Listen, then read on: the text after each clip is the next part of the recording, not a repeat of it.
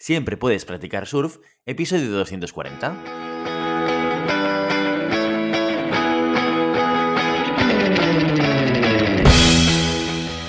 Bienvenido y bienvenida a Siempre puedes practicar surf, el podcast diario sobre recursos humanos. Este podcast está pensado para profesionales de recursos humanos, gerentes o jefes de equipo y podrás encontrar técnicas, consejos, ideas, conceptos y noticias sobre la gestión de personas. Eso sí, con un enfoque práctico y aplicable. Hoy episodio 240 del jueves 2 de junio del 2022. Programa muy interesante porque lo dedicamos a vuestras preguntas concretas con retos sobre gestión de personas y recursos humanos. Pero antes dejadme que os recuerde que podéis encontrar más contenido en nuestro blog e información sobre nuestros servicios en nuestra web, en globalhumancon.com. Desde allí os podéis apuntar a nuestra newsletter para no perderos nuestros webinars, streamings y todo el contenido de actividades que organizamos desde la consultoría Global Human Consultants. Ya estamos en el segundo día de junio y ya podemos empezar a oler las vacaciones. Esto huele a verano. Puede incluso que algunos ya estéis empezando a disfrutarlas. Nosotros seguimos aquí al pie del cañón y esta vez, el jueves, venimos con vuestras preguntas, porque mañana lo dedicamos a la entrevista, que ya veréis que es muy interesante. La primera pregunta que traemos hoy jueves a preguntas y respuestas es la pregunta de Álvaro, que dice lo siguiente. A la hora de buscar soluciones que sirvan para cuidar el bienestar de los empleados, ¿qué aspectos son relevantes estudiar para contratar un servicio, ya sea una aplicación, programas de coaching, lo que haga falta? ¿En qué hay que fijarse? ¿Y realmente merecen la pena? ¿Se nota el beneficio de la inversión Muchas gracias. Muy bien, Álvaro. Pues eh, en lo que se refiere a eh, la búsqueda de mm, ayuda de proveedores para trabajar lo que es la parte de bienestar del empleado, primero hay una, cosa que es muy importante que tenemos que tener en cuenta, que no, no lo preguntas y seguro Álvaro que ya lo tienes súper en cuenta, pero que me gustaría dejarlo explícito porque es fundamental, porque si no nos podemos equivocar mucho en la inversión y que tiene mucho que ver con la última pregunta que me haces, que es si se nota o no el beneficio de la inversión. Y la primera cosa que tenemos que tener en cuenta es qué es lo que valoran los empleados de la organización. ¿De acuerdo? Muy importante porque este debería ser el punto de partida. Y además es una pregunta que no es fácil de responder.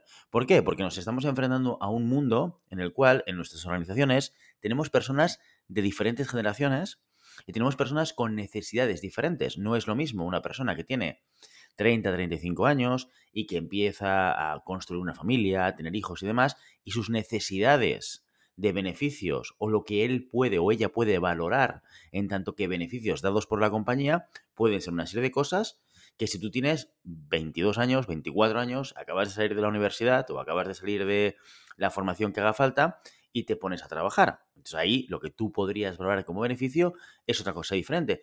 Como si tienes ya 45 50 y también estás pensando quizás más en construir tu jubilación, por ejemplo, que alguien que tiene 30 o que alguien que tiene 20. Y ahí, pues tus prioridades también están cambiando. El momento vital de la persona es clave para entender qué tipos de beneficios pueden ayudarle a, él o a ella. Por lo tanto, esta es la pregunta que es clave. Lo cual nos va a llevar mm, a, las siguientes, ¿de acuerdo? Pero esto quería explicarlo, seguro que Álvaro lo tiene súper en cuenta porque es un poco como de sentido común, pero mm, hay que hacer este ejercicio necesariamente. ¿Qué aspectos son relevantes estudiar antes de contratar el servicio? Pues yo te diría que sobre todo hay uno muy importante, porque dentro del mundo del bienestar y de las aplicaciones que puedes implementar dentro de la organización, pues hay, muchas posibilidades y hay algunas que tienen que ver con eh, programas de acompañamiento, ya sea coaching o life coaching, ¿de acuerdo? O eh, bienestar vinculado a la salud, a la nutrición, al deporte, que son palancas muy interesantes a poner en marcha desde la organización para, ayudar a las personas a tener una vida más completa. ¿Vale? De hecho, aquí tuvimos a Minerva hace, hace ya unos meses hablando justamente de este tipo de, acciones de bienestar que ya hacían algunas organizaciones y son programas que son muy interesantes. Lo que pasa es que también eh, tenemos que tener en cuenta que en el mercado hay de todo. Es decir, hay gente que te vende productos o servicios donde a veces pues eh, lo que hay más allá de las palabras pues es poco contrastable. Entonces, lo primero que yo haría o lo fundamental que yo haría es contrastar ese servicio o ese producto. Habla con más gente, eh, más gente que lo haya comprado previamente y que lo haya utilizado, que haya tenido esa experiencia. ¿Por qué? Porque eso te va a ayudar a entender dos cosas. Primero, contrastar cuál puede ser el nivel de servicio esperado de este proveedor, porque a veces hablamos de intangibles, ¿de acuerdo?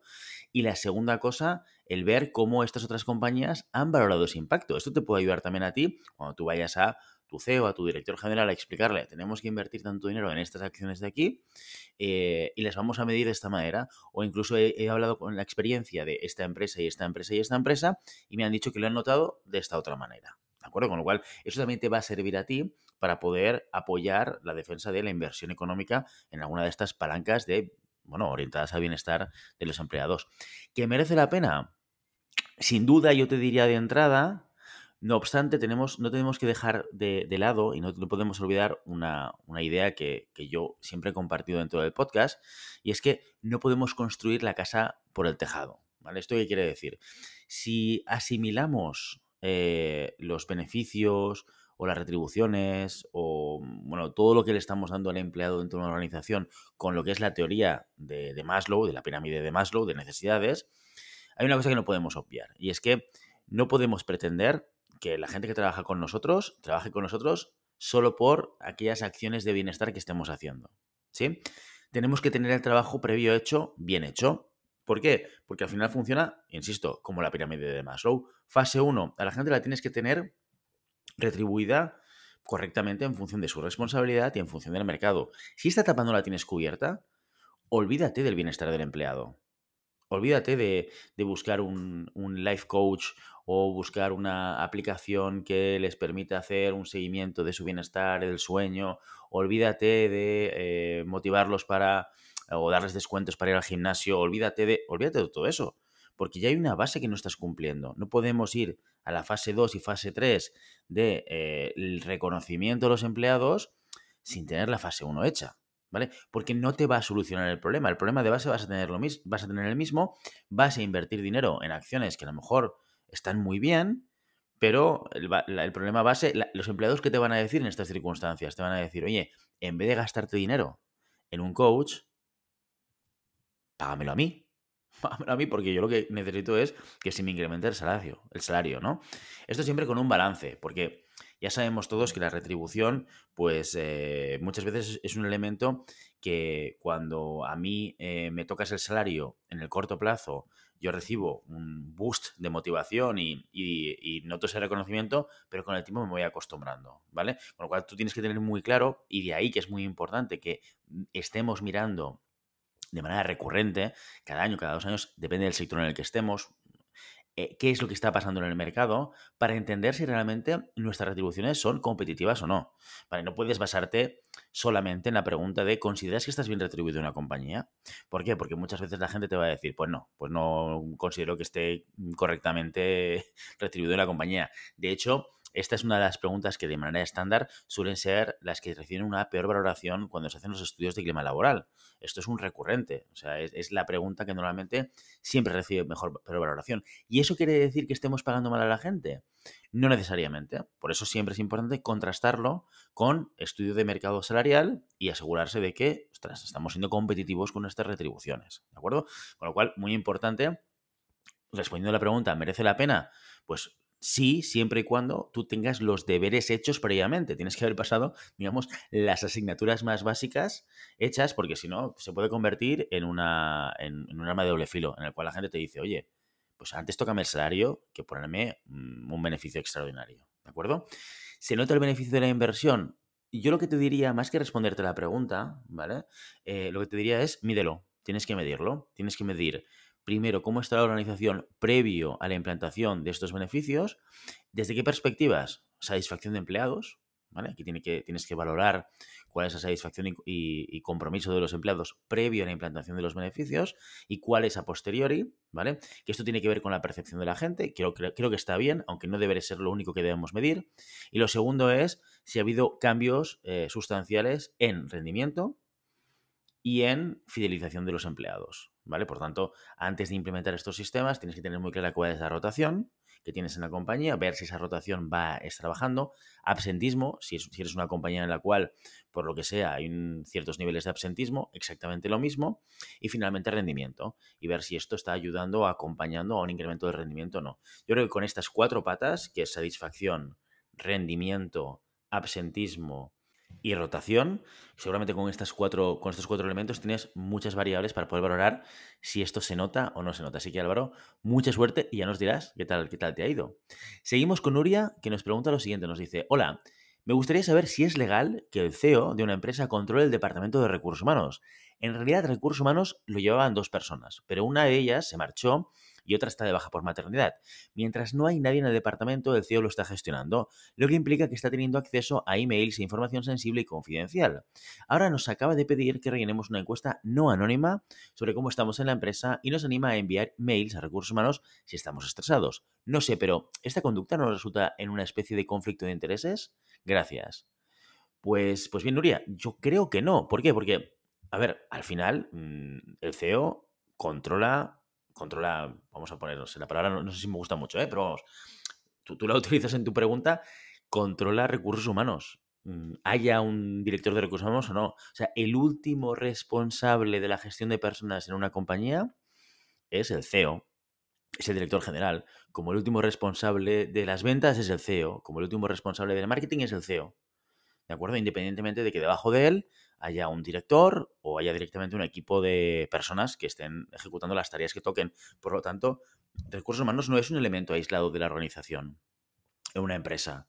Forma parte de la organización y no deja de ser el rol del director de recursos humanos la transmisión de responsabilidades del CEO en la figura de una persona. Con lo cual, insisto, haya o no un director de recursos humanos, el CEO lo controla igualmente.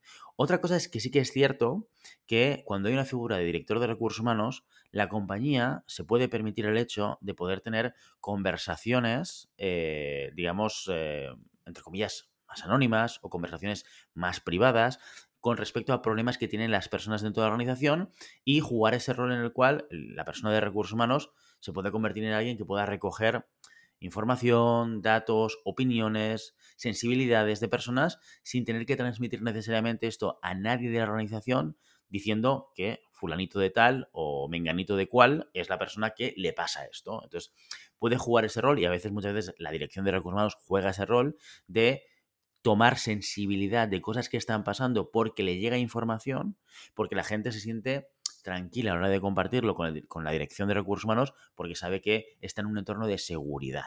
¿De acuerdo? Esto pasa a veces y es un rol que muchas veces las direcciones de recursos humanos están tomando. Pero igualmente el director de recursos humanos está para ayudar y apoyar al negocio y a la organización en el corto, medio y largo plazo, con lo cual forma parte también de la responsabilidad del CEO que esto funcione así. Cuando me comentas que os ha pedido rellenar una encuesta anónima, pues a mí me parece muy honesto por parte del CEO. ¿Sí? Eh, esto, fíjate que muchas veces las compañías, las organizaciones, cuando quieren lanzar una encuesta, un estudio de clima, un estudio de satisfacción o compromiso de empleados, donde hay preguntas que tienen que ver con, oye, ¿cómo percibes la organización? Lo suelen hacer a través de una consultora externa. Contratan a un tercero, ¿vale? Como por ejemplo nosotros, ¿no? En GHC, en Global, hemos hecho muchos proyectos de este estilo, ¿vale? O utilizan herramientas externas que les permite garantizar el anonimato. un sistema, no tanto un Microsoft Forms o un Google Forms eh, o, estas herramientas que de alguna, manera, de alguna, manera, tienen trazabilidad, o sea, lanzan la encuesta pero saben quién está respondiendo el qué, eh, y que te capan un poco el anonimato para justamente garantizar que cuando alguien responde no se puede saber quién es la persona que responde, ¿de acuerdo? Eh, el hecho de que él lo haya hecho con transparencia diciendo que es no anónima, yo creo que es positivo por parte del CEO. Te dice, oye, no te estoy engañando, yo voy a lanzar una encuesta, me gustaría que respondieses, que sepáis que no va a ser anónima. Esto tiene pros y tiene contras, ¿vale? Yo, desde mi punto de vista, eh, tiene más contras que pros, pero eh, si escuchasteis el capítulo del libro de, Red Hastings y Irene Meyer, Aquí no hay reglas de Netflix, fíjate, fíjate que ellos apuestan 100% en el feedback no anónimo. Bueno, esto es otra historia y si, si queréis, el capítulo creo que salió hace un par de semanas eh, y ahí, ahí lo explico, ¿no? El caso es que en este contexto, eh, mm, yo creo que ahí hace una, una, apuesta de transparencia a la hora de decir que lanza una encuesta no anónima y que os motiva a enviar correos a recursos humanos si estáis estresados. Bueno, vosotros ya sabéis que recursos humanos en estos momentos es él, con lo cual ya sabéis con quién estáis hablando, ¿no? O sea, yo creo que por todo lo que me estás contando, ¿vale? Yo creo que no hay una conducta de conflicto de intereses y, por supuesto, no hay, ningún elemento legal. O sea, no hay, no hay una ilegalidad porque el CEO tome las responsabilidades de recursos humanos, porque de hecho, es por, de manera natural ya es, forma parte de su responsabilidad. O sea que, Nuria, no sé, yo, yo lo veo bien, yo lo veo bien y creo que responde también a una actitud de transparencia por parte de la, dirección. Bueno, ya nos contarás qué tal va esta encuesta anónima y, si hay algunos otros elementos adicionales que yo puedo entender entre líneas que hay otras cosas que no nos estás contando y que tienen que ver con esa percepción de conflicto de intereses, del CEO. Bueno, si hay alguna otra cosa, Nuria, nos, nos lo cuentas. Y acabamos eh, este preguntas y respuestas con Manuela, que nos pregunta lo siguiente. Dice, buenas, me gustaría organizar alguna actividad de team building para un equipo en remoto y me gustaría saber si en GHC habéis organizado este tipo de eventos alguna vez y cómo ha sido la experiencia. La mitad del equipo está en Barcelona y la otra mitad está en Madrid. Muchas gracias. Pues bien, Manuela, ostras, pues es un retazo esto. Montar un team building con gente en remoto es un retazo. Yo creo que eh, aprendimos mucho durante la pandemia por, obligación y porque lo tuvimos que poner en marcha. Y realmente, fíjate, nosotros experiencia en ello. Eh, yo recuerdo, hay, una, hay un evento que mira, aprovecho para, compartirlo con todos vosotros por si, por si os interesa, que se llama el Cheers for You. Esto lo podéis encontrar en www.cheers4u, que se escribe C-H-E-E-R-S 4U.org. ¿De acuerdo? Repito, ¿vale? Para que apuntéis si, queréis eh, mirarlo. CHEERS4U.org. Pues esta organización, o este evento, más que organización, este evento, que está organizado eh, por la Fundación Icaria, eh, durante muchísimos años, cada año hace un evento de team building para empresas. Entonces, las empresas se apuntan con equipos de personas y hacen actividades, ¿vale? Para pues, construir ese buen rollo en el equipo, para desarrollar relaciones y vínculos entre las personas y demás, ¿vale? Que es un poco el objetivo de un team building al final, ¿no? Que a través de actividades podamos eh, experimentar y consolidar o construir vínculos entre las personas de un equipo profesional. ¿Sí?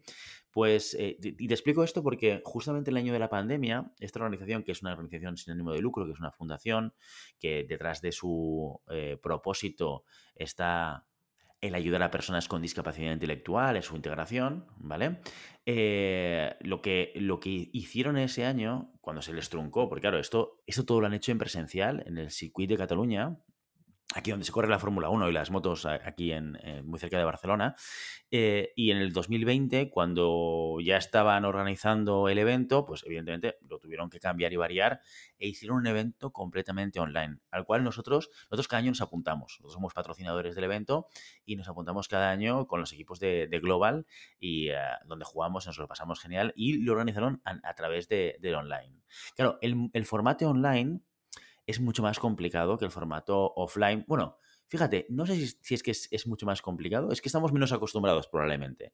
Las capacidades y competencias que requiere alguien para organizar un team building online son diferentes de las que requiere alguien para dinamizar un team building offline o presencial, ¿vale? Por lo tanto, se nos hace un poquito más difícil y por eso yo creo que al principio, cuando llegó la pandemia y tuvimos que hacer muchas actividades a nivel offline, pues sentíamos que todo era un poco raro y pensábamos, es que, es que el offline, perdona, el online no funciona. ¿no? Pensábamos mucho, es que el online, esto en online no funciona. Yo creo que parte de esa sensación no es tanto que no funcione en online, sino que no sabemos hacer funcionar en online, que es diferente. Porque lo que conseguimos, o para conseguir una cosa similar a lo que haríamos a nivel presencial, requerimos hacer cosas diferentes. Yo he visto esto mucho, por ejemplo, desde nuestra experiencia en global, en las formaciones. En las formaciones nosotros hemos tenido que reaprender cómo hacer formaciones cuando las hemos hecho online, completamente. Y formadores buenísimos en el offline, en el presencial, que en el online no funcionaban. Y nos hemos encontrado clientes un poco desesperados por ver que proveedores que estaban utilizando previamente en eh, presencial y eh, luego en online no funcionaba, no tenía impacto. La percepción de la gente que iba era no era tan positiva como la otra. ¿Por qué? Porque hay que acostumbrarse a hacerlo de una manera diferente.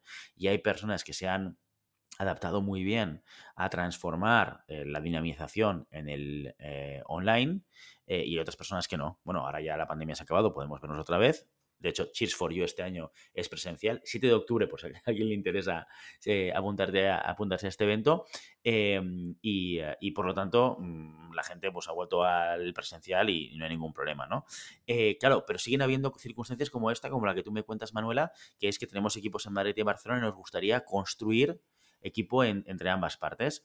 Nosotros vivimos esa experiencia con, el equipo del evento de Cheers for You en el 2020 eh, claro que requiere un cierto rodaje, claro que requiere sobre todo que te busques a un partner que tenga experiencia en el online, se pueden hacer cosas completamente. Porque al final el team building tiene este objetivo. A través de actividades lúdicas, de retos, de trabajos en equipos, el construir relación. La relación entre las personas es uno de los elementos clave para conseguir un equipo de alto rendimiento.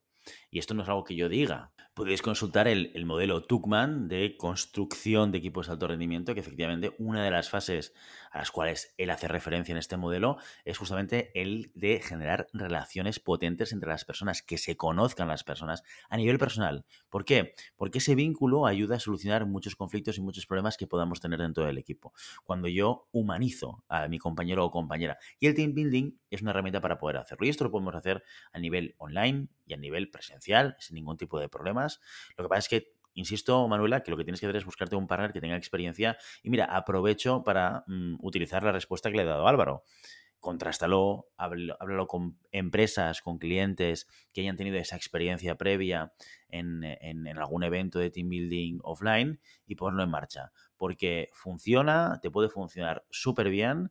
Creo que nos tenemos que acostumbrar todos eh, a poder tener la flexibilidad de trabajar en modelo online, en modelo presencial y en modelo híbrido, porque esto es no, es el futuro, es que es el presente. Muchas empresas ya han adoptado en su modelo de trabajo esta mm, complejidad de presencia física, ¿vale? Y tenemos que buscar soluciones a esto. No podemos renunciar a construir vínculos entre las personas o no podemos renunciar a construir cultura por el hecho de decidir que tengamos una política de eh, teletrabajo o de no presencialidad o de lo que haga falta. Así que, Manuela, te animo a que, a que lo hagas, a que te busques el proveedor adecuado, porque estas dinámicas funcionan y si busques, encuentras al proveedor adecuado, que ya te digo que esto es un reto al que todos nos hemos enfrentado desde que llegó la pandemia, te va a funcionar súper bien. Y con esto nos despedimos hoy y ya sabes, no puedes tenerlas olas pero siempre puedes practicar surf. Y hasta aquí nuestro episodio de hoy. Como siempre queremos invitaros a que os pongáis en contacto con nosotros, nos deis vuestra opinión y nos sugeráis si tenéis algún tema o alguna pregunta concreta. Lo podéis hacer a través de la página de contacto en globalhumancom.com barra contáctanos o a través de las redes sociales. Estamos en Facebook, en Instagram, en Twitter y en LinkedIn. Y si el contenido de este podcast te gusta, no te olvides suscribirte, darnos 5 estrellas en iTunes y me gusta en iVoox como en Spotify. Igualmente recuerda que puedes encontrar más contenidos, noticias y recursos en nuestra web en. Muchas gracias por todo, por tu tiempo, por tu atención y por tu interés en estos temas sobre gestión de personas.